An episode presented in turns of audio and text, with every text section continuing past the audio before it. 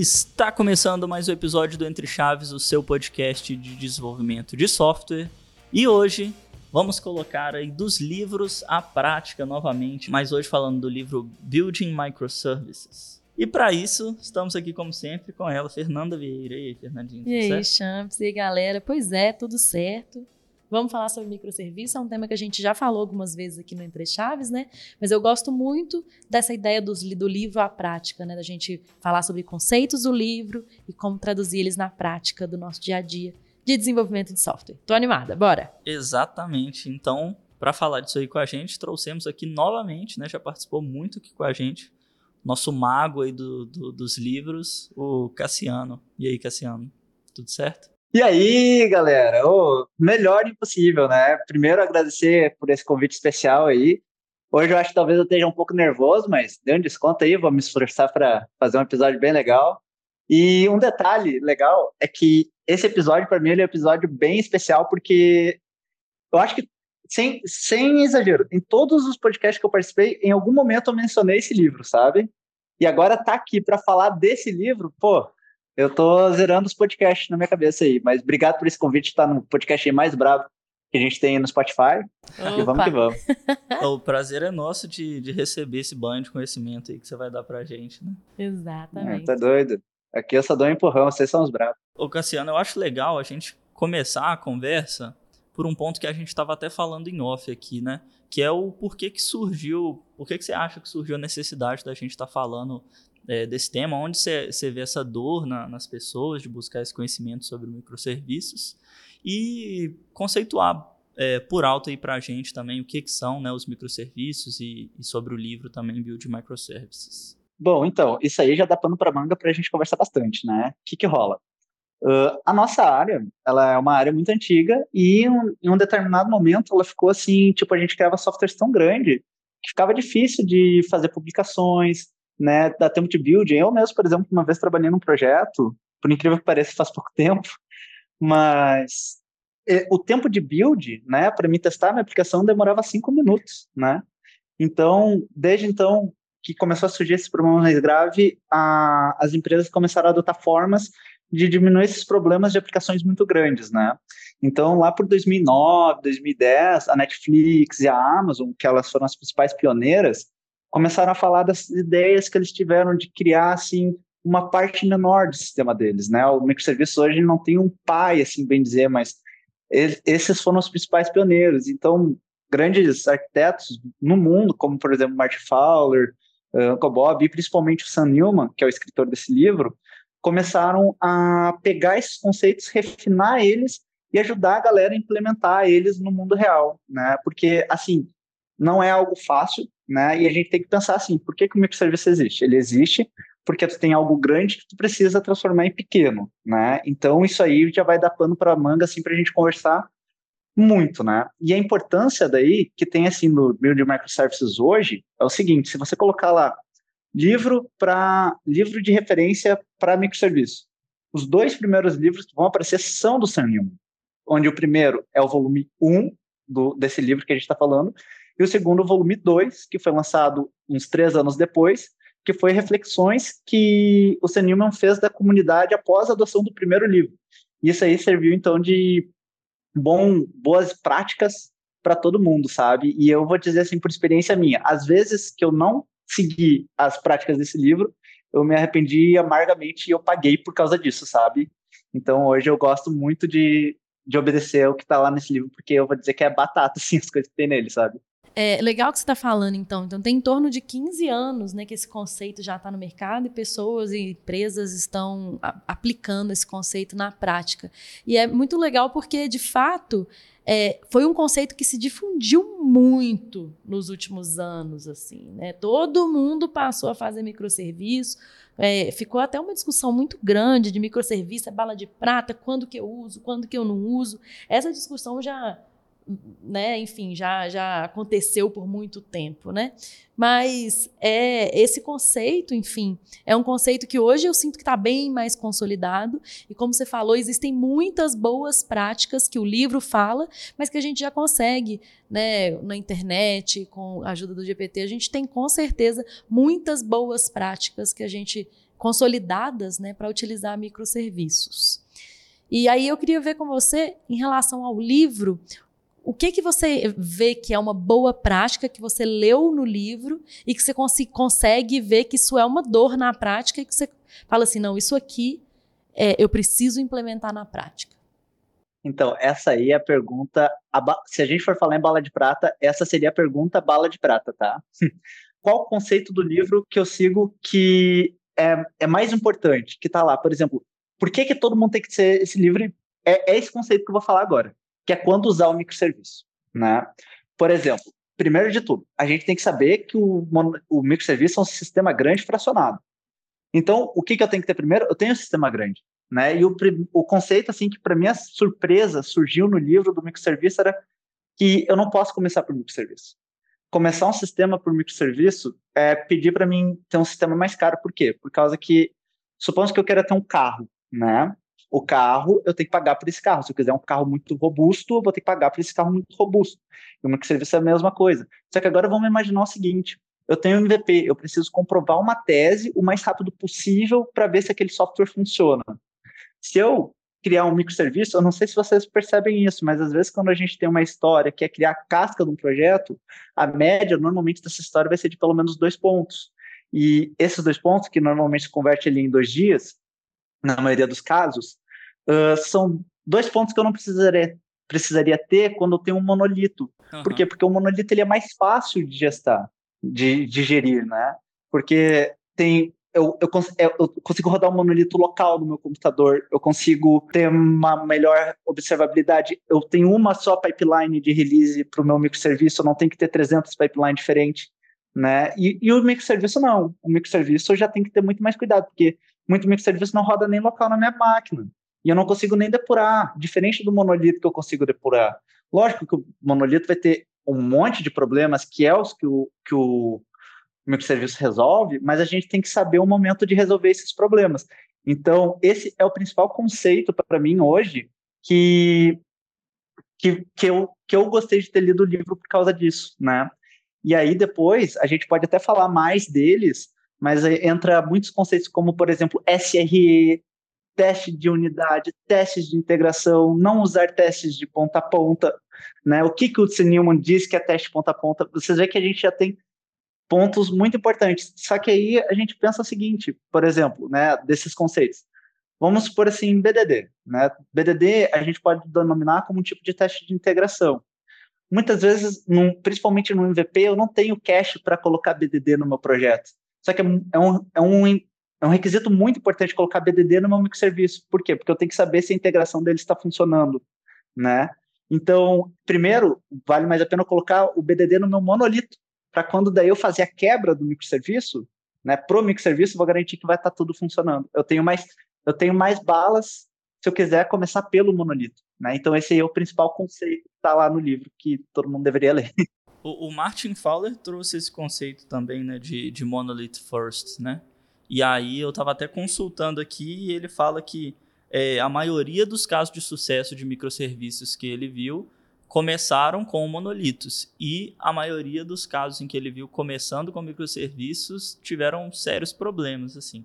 E na, acho que assim na minha própria experiência mesmo é, é difícil né de se fazer é, microserviços é, e fazer as separações corretas de domínio e fazer e ter as preocupações corretas e cuidar da infraestrutura é, é, algo complexo mesmo de se fazer e principalmente de se acertar de primeira, assim, né? Então, assim, é, esse conceito de monolith first, realmente, é, ele é meio contraditório, né? A gente está falando de construir microserviços e a primeira dica é não faça microserviços, né? Mas é, parece um caminho mais adequado mesmo, né?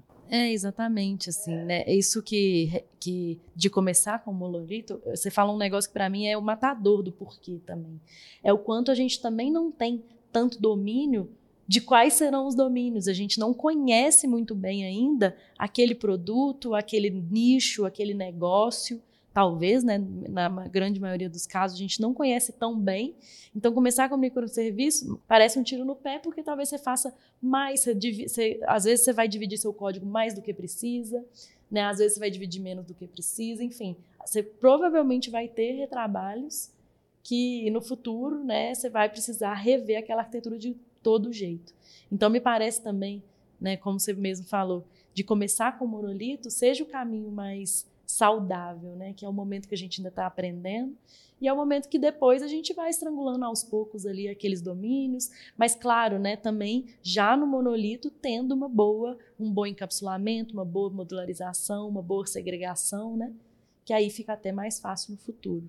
Exato. É, é muito boas essas palavras, Fernanda, porque e, e as do Champ também, né, que ele falou antes fez total sentido, porque é muito o, o pessoal gosta de associar o monolito ao Big Boss Mud, né? Só que, cara, é muito mais fácil você ter o Big Boss Mud com microserviço do que com o monolito. A questão é que monolito não é o sinônimo de Big Boss Mud. A questão é que o monolito, ele pode ser... A gente tem que se concentrar em começar fazendo bom monolito como por exemplo segregar bem o monolito nos contextos, né? Inclusive o Sam Newman ele fala disso no, no livro, né? Ele dá estratégias, inclusive ele cita o próprio Event Storm, né? Que o Event Storm ele também considera uma peça chave para tu começar o início de um projeto e ter a divisão dos contextos de forma mais assertiva. Só que a questão é, enquanto está no monolito tudo é mais barato. E depois existem também, o próprio Sam Newman nos dá isso, são estratégias de migrar o nosso monolito para microserviço, né? Inclusive, ele tem uma boa parte disso no livro, só que também o Sam Newman lançou um livro diferente só para falar disso também, que ele dá 200 páginas ali de estratégias para a gente migrar o nosso monolito, seja ele o bom monolito ou o mau monolito. E isso a gente pode até conversar mais para frente, né? Mas o que, que seria um bom monolito? Né? Um bom monolito é aquele que é fácil de quebrar, tá bem segregado, tem clean architecture, né? Tem TDD, tá tudo certo e agora ele está maduro o suficiente para ser quebrado, né? E ele e o principal, ele precisou ser quebrado, né? O bom microserviço ele começa então num bom monolito, né? É, tem que estar tá sem acoplamento, tem que estar tá bem componentizado ali, fácil de, de, quebrar, né? Para que você consiga construir micro, microserviço no futuro. Exato. E eu acho que o Cassiano Exatamente. também falou uma, uma coisinha, uma coisa chave ali na fala dele sobre o custo, né? Do quão quanto você quando começa com microserviços, o custo é maior tanto de desenvolvimento, né, de fato, porque você precisa criar projeto novo, enfim, fazer toda essa, mas quando a, parte de infraestrutura também, de criar pipelines, quanto à parte de observabilidade, que é mais difícil mesmo você rastrear, né, os seus eventos, as suas coisas, né, quando onde que onde que está o problema, encontrar problemas, tudo isso aumenta a complexidade quando a gente trabalha com microserviços. Então, assim, para mim, eu concordo com você, né, que esse conceito ele é um conceito importantíssimo de que talvez é o conceito mais importante aí do livro que você, tá, né, que você trouxe, que é não começar com microserviços e começar com monolito. Não sei se você lembra, Cassiano, mas a gente participou uma vez de uma sabatina juntos aqui na DTI, né? Aqui na DTI a gente volta e meia faz esse rito de sabatinar soluções que os times estão propondo. É, com pessoas mais experientes tecnicamente. E aí a gente, justamente o time estava propondo uma refatoração de um monolito é, e aí eles queriam dividir em vários microserviços de uma vez. o plano deles era esse, né? Eles tinham lá os seus vários domínios dentro do, micro, do, do, monolito, e eles queriam de cara dividir, sei lá, em nove microserviços diferentes. E aí a gente deu uma bandeira vermelha lá para eles, falando assim: não, pelo amor de Deus, vamos organizar o seu monolito primeiro antes de você pensar em dividir em, microser em microserviços. Porque qual que era a dor desse time? Eles tinham dificuldade de encontrar, de encontrar onde que o código estava, eles tinham dificuldade de serem produtivos no código, porque era um código difícil, mal escrito. Como que eles iam dividir esse código em microserviços de forma eficiente? Né? Já que o próprio monolito não estava organizado.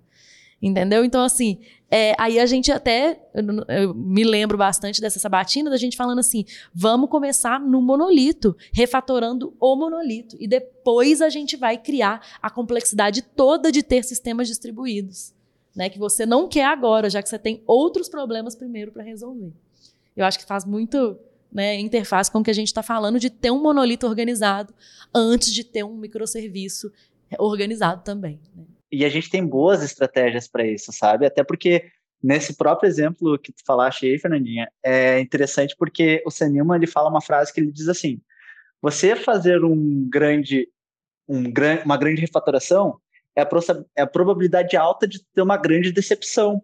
E, gente, a gente está na época de eficiência digital, ninguém mais quer isso. Hoje todo mundo quer falar é de MVP, entendeu? Então pega, quebra um pedacinho aqui pequeno, vê se vai dar certo, se deu certo, já faz outro e assim vai embolando, mas não refaz tudo, pelo amor de Deus. Até porque é difícil um cliente querer pagar isso, né? Não, com certeza. É... Bom, eu acho que agora a gente falou bastante sobre esse ponto, né, de, de construir o monolito primeiro, mas eu queria voltar no, no caso seguinte, né? Vamos supor que a gente está num cenário que a gente já tem isso bem consolidado, a gente quer saber, então, se faz sentido a gente construir microserviços ou não. A gente falou lá no início brevemente sobre dores, né, do que, que os microserviços é, vêm para resolver, né? E eu acho que a partir do momento que você tem um monolito ali e surge essa necessidade, essas dores começam a aparecer também, né?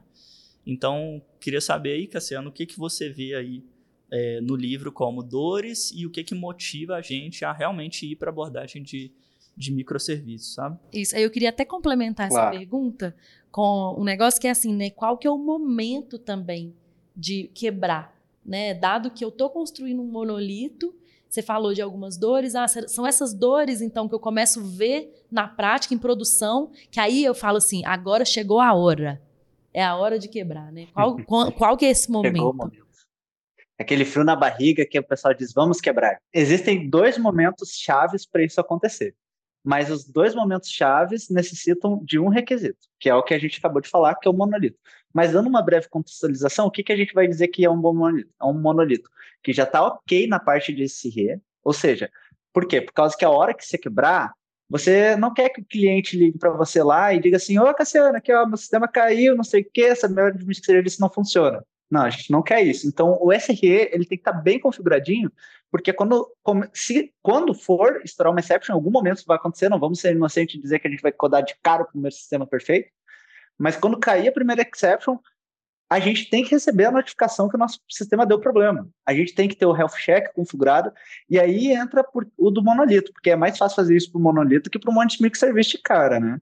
Então, eu tô com meu, com o meu SRE ok, né? As minhas pipelines estão ok, os meus testes de integração estão ok. Por quê? Por causa que agora eu vou ter que testar um negócio que estava tudo junto e agora eu quebrei. Então eu tenho que garantir que essa mudança, esse desacoplamento que eu fiz, ele não vá quebrar o que já existe, né?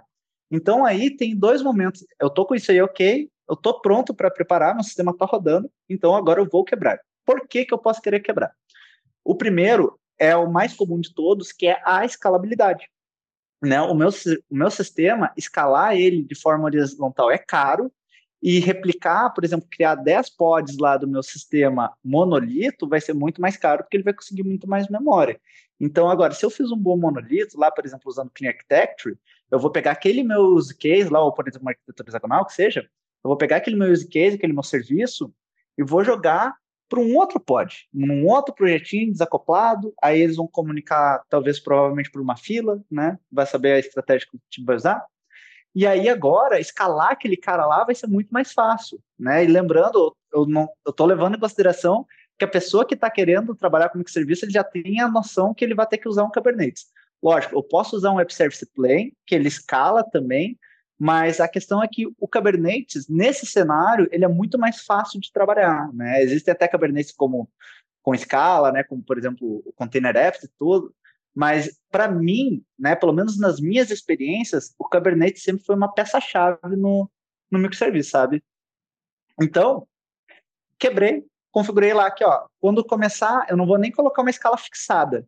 Eu vou colocar assim, ó, a partir do momento que esse container começar a ter 80% da memória consumida ou da CPU consumida começa a escalar em até 10 réplicas. Se chegou a 10 réplicas e ainda não está dando conta, manda um alerta para mim, porque eu também configurei o meu SR lá, meu Datadog, meu Dynatrace, meu New Relic, para me alertar sobre isso. Então, esse é o primeiro ponto que eu vou querer migrar para o microserviço. O segundo é assim, eu tenho um monolito muito grande, Tá difícil de rodar na máquina dos meus devs já por conta disso. O deploy tá demorando, né? Que nem aquele exemplo que eu dei que eu posso querer buildar o meu projeto e demorar cinco minutos. Então, nesse, nesse momento, eu posso querer quebrar ele. Talvez esse exato momento até ele não vá chamar de microserviço, né? O Sam ele fala que qual o tamanho que o, que o microserviço tem que ser, ele normalmente vai ser o tamanho da, da cabeça da, da cabeça do arquiteto, né? Ou seja, tem que ser algo que a pessoa que bote o olho nesse microserviço entenda. Só que quando você quebra em contexto, você vai quebrar algo maior. Então, talvez você esteja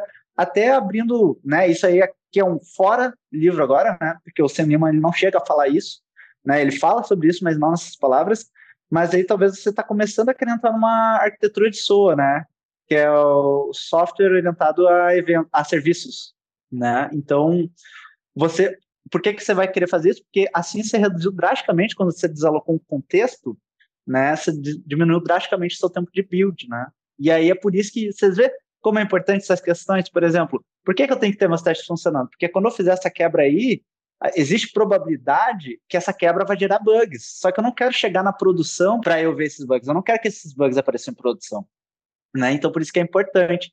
E eu já vi até casos, por exemplo, que o monolito já tentou eu, eu mesmo já passei por isso, né? Que eu tentei jogar de cara o monolito, assim, sem ter essas abordagens, como esse retest, e, cara, eu só pensava, cara, eu só quero que isso aqui pare de dar bug, eu não aguento isso aqui dar mais bug, e aí, queria, por exemplo, quando dava bug lá, eu ia lá no Kubernetes olhar os logs, sendo que aí o microserviço estava replicado em três containers diferentes, aí eu tinha que saber qual da porcaria do container estava o maldito log que deu erro.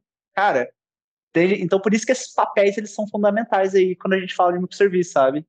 Então, assim, Cassiano, só para né, é para sumarizar esses dois pontos que você trouxe, né, em relação à prática do que que o dev ou do que que a pessoa do produto ali está vendo no, no, no, produto que ela está né, criando, quando chega esse momento de quebrar, né? É, e aí, então, você está falando sobre esses dois fatores, né? Você trouxe aí de escalabilidade, de execução demorada para o dev, e isso a gente vê em alguns, alguns efeitos, né? Por exemplo, em relação à escalabilidade, é de fato quando o meu produto eu, eu ele está caindo muito, ele está tendo muito, muito problema de, de não estar disponível, porque afinal, sei lá, eu estou com muitas requisições e aí o meu produto não aguenta, né? Justamente porque é, eu não estou com uma escalabilidade muito bem feita, ou enfim, ou, ou o custo né, da, da infraestrutura dele é cara. Né? Isso também é uma forma da gente ver o efeito disso na prática. E talvez o microserviço venha com essa, né, para resolver esses efeitos que a gente vê. Mas um outro negócio que eu também entendo, né, que pode ser, pode ser uma boa estratégia de ir para microserviços, é quando eu, eu quero que esse produto cresça de uma forma muito rápido, né? Depois do meu MVP, a gente já falou, claro, né, de começar com monolito, ter um monolito muito bem estruturado, mas dado que em algum momento eu já provei o valor daquele meu produto e agora eu quero crescer ele muito rápido e eu quero, por exemplo, colocar muitos times trabalhando em cima dele. É, uma arquitetura de microserviços, querendo ou não, ela facilita esse tipo de coisa, porque eu posso é, posso nomear times para trabalhar em domínios diferentes e eles não vão ter problemas né, de concorrência de código e tudo mais. É, imagina 50 devs trabalhando né, na, no mesmo código ali para gerenciar essa, esse, esse repositório é mais complicado. É, né? exatamente. Assim, eu, eu não 50 né, devs, mas eu, eu mesma já trabalhei num monolito grande que tinha bastante gente mexendo. E sempre era uma dificuldade, né? Sempre tem. Você vai sempre fazer um merge, tem conflito, porque tem muita gente mexendo né? Você vai sempre, você corre o risco de ter é, pessoas fazendo coisas semelhantes e ter retrabalho. Então tem que ter uma sincronia um muito grande, justamente porque o código é único, né? É. Então, é, o microserviço, querendo ou não, dá uma vantagem nisso aí. É, quando a gente quer que mais de um time trabalhe, né? A gente consegue dividi-los por domínio, por exemplo. Mas eu, eu queria levantar uma, um ponto só sobre o cenário que a gente falou sobre escalabilidade, porque eu fiquei na dúvida, Cassiano, você tinha comentado até que é mais fácil de escalar e tal. Só que eu acho que a gente já comentou aqui várias vezes que a arquitetura tem muito a ver com a parte financeira, né? Com o custo do, das coisas, né? E se for parar para pensar, né, um monolito talvez seja mais fácil de escalar, porque você só vai colocando a melhor máquina de todas e mais instâncias e tudo bem, né? Mas com a abordagem de microserviços, você consegue escalar somente a, aquilo que tem que ser escalado, né? Vamos supor, tem é, uma funcionalidade específica que está recebendo mais requisições, eu quero escalar aquilo, né? E não tudo junto. Isso fica mais barato também, né? O microserviço é uma solução que é, para a gente compensa mais financeiramente do que eu só ir escalando ali meu monolito mais e mais e mais? Então, boa pergunta, tá? Isso aí volta no momento. Esse, inclusive, é uma métrica para a gente pensar se a gente tem que quebrar ou não o nosso, o nosso microserviço, não. Porque, por exemplo, hoje, né, pensando que a gente vai usar um Kubernetes, a, o preço mais barato dele vai estar tá ali na casa dos 200, 300 reais, né? Enquanto uma instância da AppService vai estar tá ali na casa dos 100, né? Então, tu vê que é mais barato um AppService. A questão é que daqui a pouco o meu monolito ele vai ficar muito grande, né?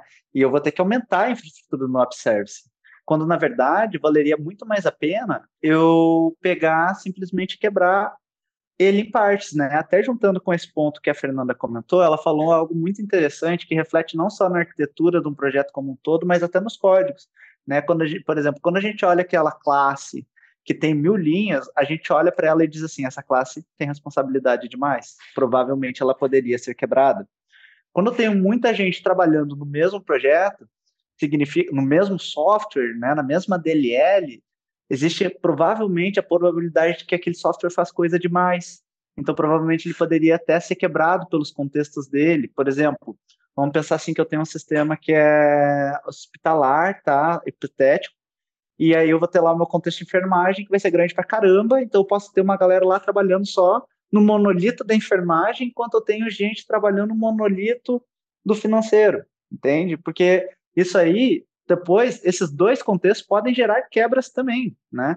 Vamos pensar, a gente está falando de escalabilidade, né?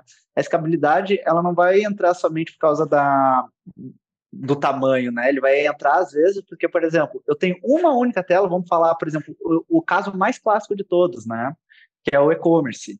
O e-commerce lá, o catálogo dele vai ser muito mais acessado que provavelmente a venda, o back-office dele. Então, vale, em vez de eu escalar em 10 instâncias do meu e-commerce todo, eu, eu, eu escalo só o catálogo, né? E não só isso, né? Agora, vindo para um problema que eu mesmo passei, foi que uma vez eu tinha um sistema que ele tinha que fazer um cálculo muito grande, né?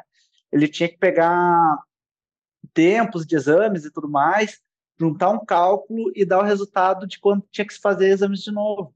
Cara, aquilo lá, como monolito, era muito caro, né? A, a, a melhor abordagem para aquilo lá foi pegar e escalar, separar aquilo lá, criar um banco de dados único, porque esse cálculo ele era grande e onerava o banco de dados.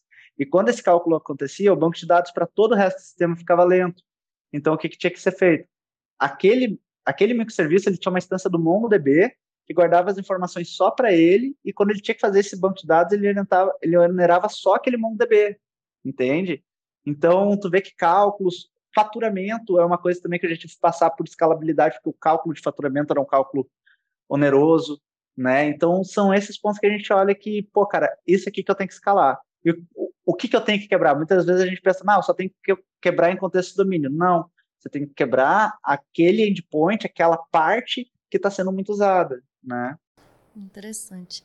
É, e aí a forma de quebrar, né? Você estava falando aí por domínio, o event storming é uma, uma, um bom, uma boa dinâmica, né? Para descobrir essas formas, esses domínios de quebrar um monolito? Ah, o event storm é uma forma excelente para fazer isso. Por causa que o event storm, primeiro que ele é uma linguagem neutra entre o arquiteto e o PO, né? Então, por exemplo, o PO ele vai conversar lá, o teu cliente vai conversar, vai entender o que o teu software é, e depois que ele passou todos os requisitos, o próprio arquiteto vai olhar lá e vai dizer, aqui, ó, então estes eventos que ocorrem dentro do nosso software, eles estão dentro deste contexto.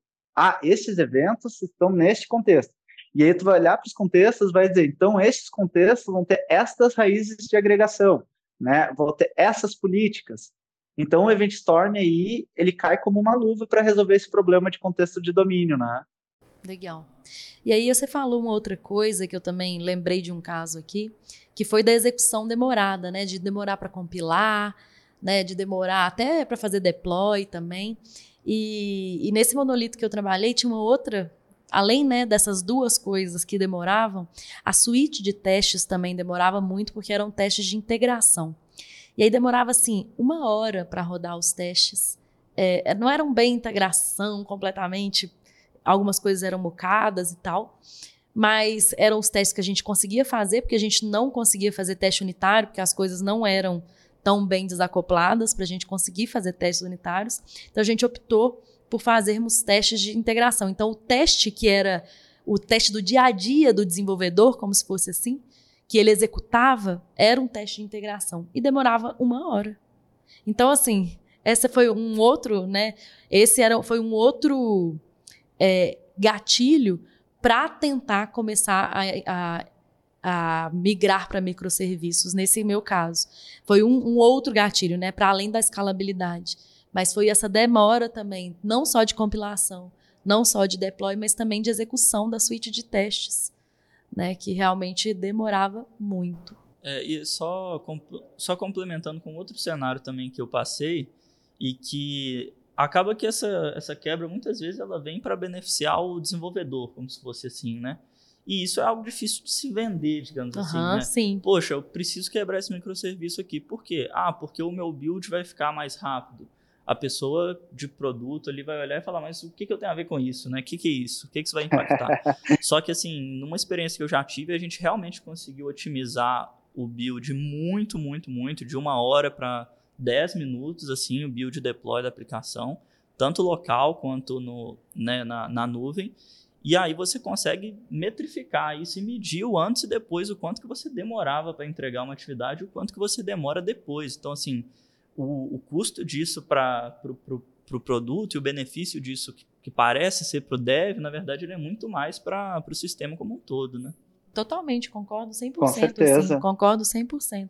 Que, e eu acho que não só esse tempo direto, né, de só assim, ah, agora eu estou aguardando porque eu estou esperando compilar ou estou esperando fazer o meu deploy, mas eu acho que até a troca de contexto também é um negócio que atrapalha, porque querendo ou não, um build que demora um minuto e um build que demora meia hora, você na hora que vai rodar, você já nem lembra o que você estava testando, só, já nem lembra o que você queria com, aquele, com aquela compilação, sabe assim? Então eu acho que até essa troca de contexto atrapalha na produtividade. Então, querendo ou não, é, melhorar essas métricas aí para o dev, ela gera com certeza né, uma melhora na entrega, uma diminuição de lead time, né, uma, um aumento de capacidade e um aumento de produtividade na consequência. Uma vez eu tive esse problema de um software também que ele estava começando a ficar com o build demorado e eu tive a, a primeira coisa que me apareceu foi exatamente essa questão que o Champs comentou, sabe?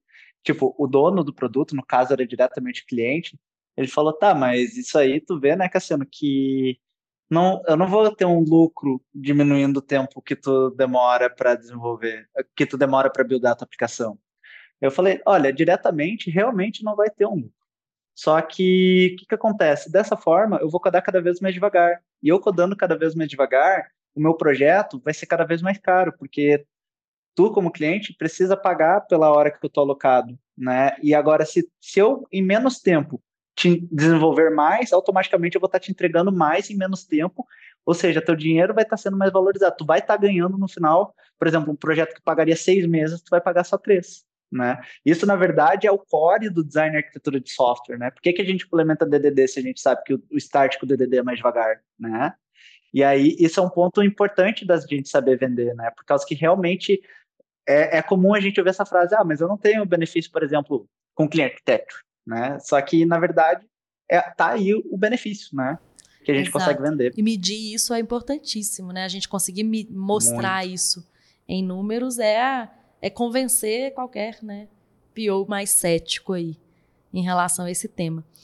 É, e aí, Cassiano, você também falou um negócio que eu fiquei curiosa de como que o livro do Building Microservices trata, que é a parte de banco de dados em relação a microserviço, né? Nessa migração. Quando eu tenho um monolito, quando eu tenho um monolito, quando eu migro para um microserviço, muitas vezes o banco de dados também é um banco de dados monolítico, né? Também é um, um, banco de dados que atende a muitos domínios, atende, né, enfim, com muitas tabelas e muitos registros. E aí, o que que o livro fala e o que que a sua prática e sua experiência fala sobre esse tema? Boa. O que que rola? O melhor de todos é tu migrar o banco de dados já junto com a aplicação. Mas nem sempre a gente tem essa opção, até porque às vezes a gente consegue a liberação de migrar o, o aplicativo, mas o banco de dados ninguém pode encostar porque é de outra equipe, né? Tipo, pelo menos não pode mudar, pode até criar tabela, tudo, mas não pode encostar, entende? Tem que estar tá lá. E aí, Senilma nos dá ideias para isso, né? Primeiro, lógico, pensando em migrar aplicativo, assim, a gente vai colocar lá uma estratégia de Triangular Free Partner, né? Alguma coisa assim. E segundo, daí agora, por exemplo, ah, preciso dos dados sejam acoplados dessa forma. A primeira forma é simplesmente pegar e recriar uma tabela, sabe? Não, ter, não teria necessidade, necessariamente um problema, uma vez que a gente pensa que em contextos delimitados a mesma entidade pode ser representada de forma diferente, mas se a gente não quiser fazer essa redundância também, a gente pode trabalhar com views de banco de dados, né? Essa é uma estratégia que o Senilman fala bastante, por causa que no pior das hipóteses, enquanto tu vai fazer a migração do teu dado, se tu puder fazer ela, a view do banco de dados pode te ajudar pelo menos a entender o teu contexto, ou, ou preparar aquele dado da forma que aquele microserviço precisa, né? A questão é, por exemplo, uh, enquanto, por exemplo, se tu tentar resolver um problema de escalabilidade, mas não lembrar de resolver o uh, teu problema de custo, por exemplo, porque às vezes teu gargalo não é só da aplicação, às vezes teu gargalo está no banco de dados. Às vezes não precisa nem quebrar a tua aplicação, às vezes pode quebrar teu banco de dados, né? Uh, uma vez que está bem segregado em contextos. Inclusive, isso aconteceu uma vez na prática, né? Tipo, eu tinha uma aplicação, eu trabalhei numa aplicação que ela já era quebrada em microserviços e tal, tinha vários pods e tal, um Kubernetes mega foda, só que chegava num microserviço específico bem pequenininho e ele não aguentava mais de sem requisição. Por quê? Por causa que ele estava lá numa instância do Cosmos, que essa instância do Cosmos não aguentava. Tinha, tinha que ou melhorar aquela consulta, ou tinha que pegar e tinha que aumentar a capacidade daquele Cosmos, sabe? Ele tinha que aguentar muita coisa, era uma coisa que não podia cachear nem nada, né? Então, é uma das formas que a gente tem aí para começar a fazer essa migração aí.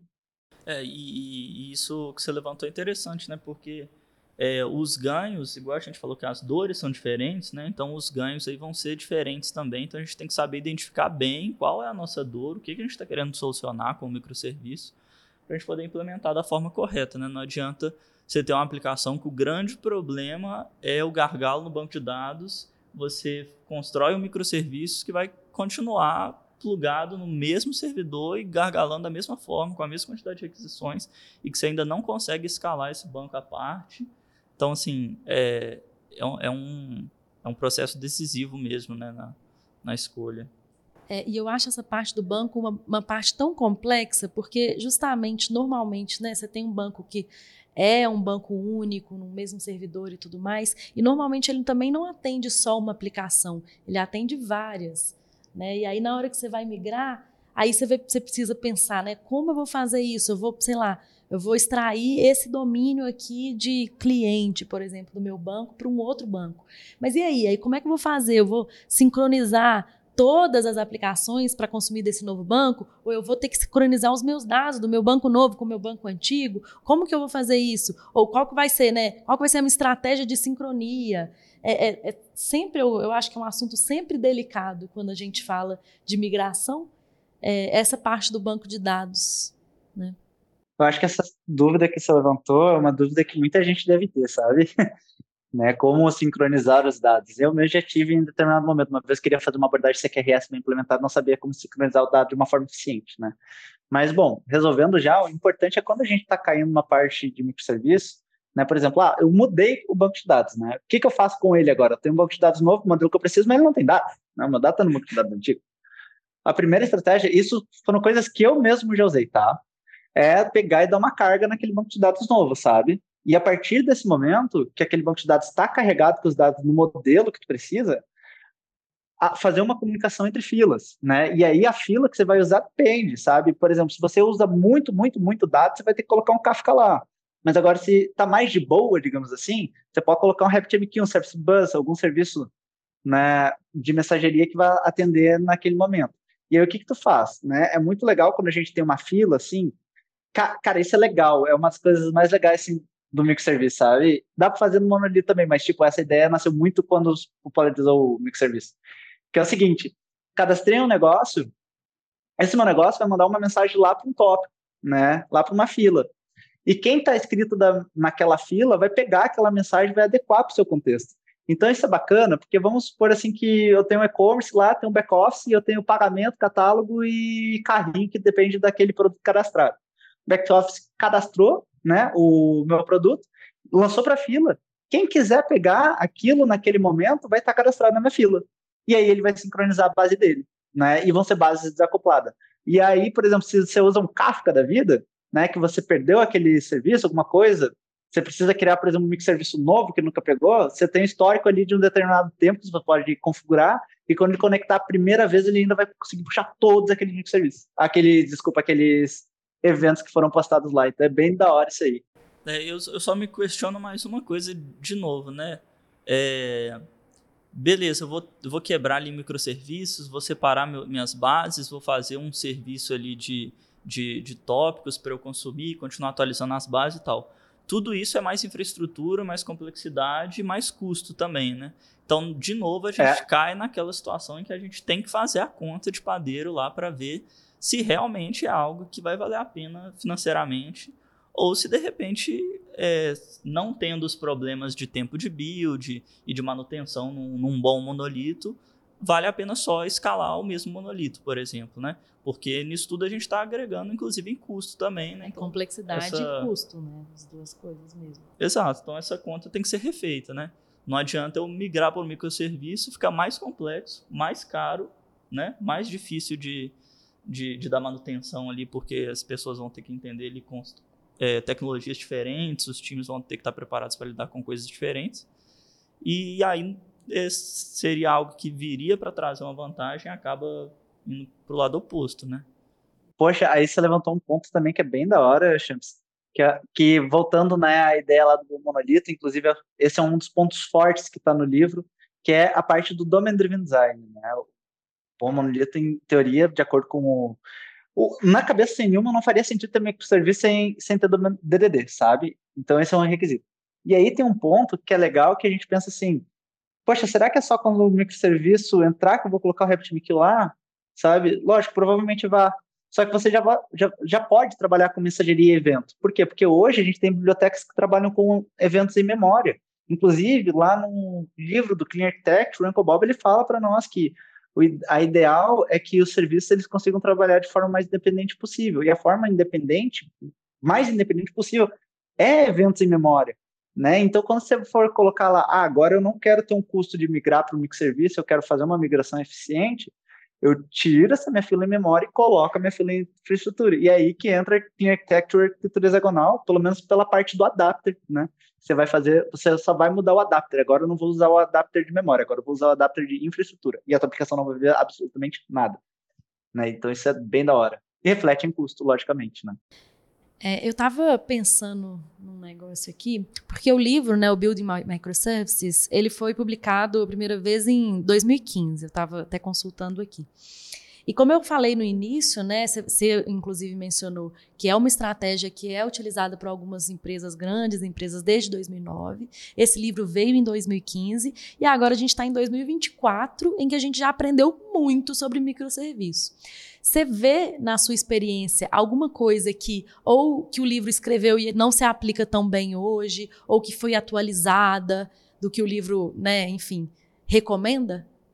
Veja, tem uma ferramenta que o Sam Newman ele apostou muito que ia dar certo no livro, que se eu não me engano ela chamava Rony, Combi, Romeo, alguma coisa assim, sabe? E ele cita muito ela no livro, é engraçado porque ele dizia, ah, porque essa ferramenta aqui é o futuro, ela vai vingar. E até hoje eu nunca vi ninguém nem sequer citar essa ferramenta. Como sabe? é que ela chama? Outro Vamos ponto pesquisar também. aqui, como é que ela chama?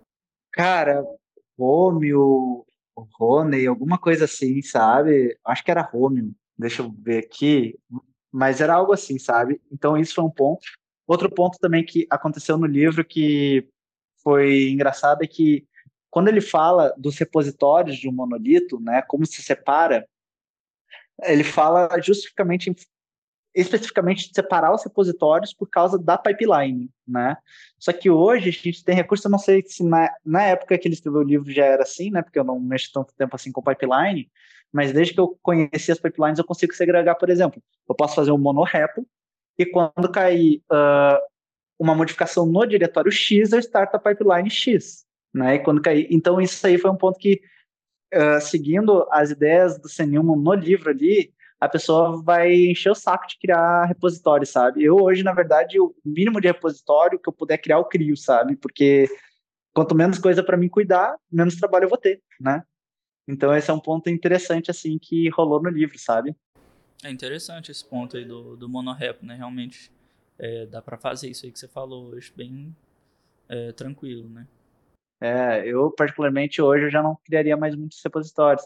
E tem ponto também no livro assim que eu talvez senti um pouco de falta, que foi, por exemplo, da parte de autenticação de microserviços, né? Porque, por exemplo, ele, a gente tem ferramentas já consolidadas, inclusive gratuitas, né? E hoje, na verdade, está muito em alta, né? A gente ter autenticação com a Microsoft, ou alguma forma que a gente possa ter uma, um tipo de autenticação que use o Auth2 com o OpenID Connect, né? Então, isso, ele só fala da importância de JWT, cita um pouquinho de Auth2 e Open Connect e ponto, né? Só que hoje, na verdade, quando a gente entra em microserviços e se a gente tiver liberdade, um dos recursos bem legal de trabalhar é o Keycloak, né? O Keycloak, ele é uma ferramenta da CNCF, né? Ou seja, ela é open source lá e mantida por, pela mesma empresa que mantém o Kubernetes. E ela é muito boa para te gestar o microserviço e principalmente não ter que recriar a tua autenticação, sabe? Você aproveita uma autenticação bem da hora lá e ela te ajuda nisso. Já, já coloca o Google, Facebook, Microsoft, que você quiser, você pode conectar ele da Microsoft Active Direct. É muito da hora. E isso eu senti falta de ter no livro, assim, sabe? Uhum. E é um ponto bem importante, né, em microserviço, porque é um, é, microserviço comunicando com o outro, é um front que se conecta num lugar, que acessa outra coisa, é um serviço que só pode ser acessado por é, permissões X. Então é um ponto bem, é, bem relevante mesmo na hora de implementar, né? Ah, demais. E, inclusive, ele até fala de alguns pontos, sabe? Por exemplo, ele fala da segurança, ele não falou da autenticação, mas ele fala da segurança, por exemplo, que, por exemplo, é interessante, existem duas abordagens, né, que, digamos assim, uma é tu ter totalmente aberto e seguro que nunca vai dar nada, pode confiar em todo mundo e daí tu vai deixar tudo público, por exemplo. E existe aquela que tu é extremamente crítico e tem medo de tudo e aí tu vai gerar algo caro por colocar tanta segurança e tu não implementa mais feature nenhuma, né?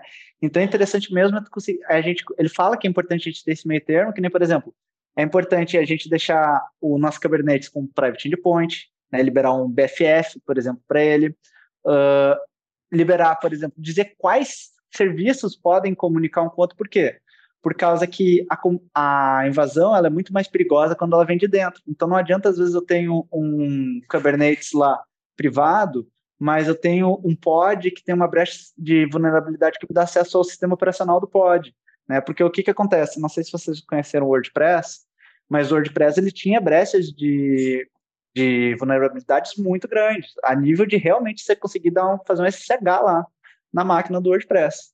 Então, imagina se você deixou tudo privado assim, e o cara conseguiu fazer um ataque desse. Então é muito importante você dizer assim, lá no Kubernetes, aqui ó, pode X, tu só pode acessar BFF, ou, né, ou tu não pode acessar outra coisa. Então, são requisitos de segurança que são importantes ter no Kubernetes. Né? Não só no Kubernetes, mas no microserviço em si. São coisas que a gente tem que pensar, porque o, o Senilman é, é muito legal. O que ele diz é: isso não pode acontecer. Isso em algum momento vai acontecer. E isso é legal porque quando a gente está mais de três anos no mesmo projeto, a gente já vê de tudo que aconteceu de errado naquele projeto, sabe? Por hoje, né? Por hoje é Pelo só, tema pessoal. de hoje é só. Então, queria agradecer o Cassiano, nosso convidado de honra hoje. Muito obrigado. Eu que agradeço, cara. Você sempre faz minha tarde mais feliz quando vocês me convidam para estar aqui. Ah, eu, eu sei que eu falo sempre isso, mas eu, eu, não posso sair daqui sem falar isso pra vocês. que fofo. ah, vocês moram no meu coração. Eu, bem isso. Então é, então é isso. isso. Valeu, pessoal. Valeu, galera. Até a próxima. Tchau, tchau. Tchau, tchau.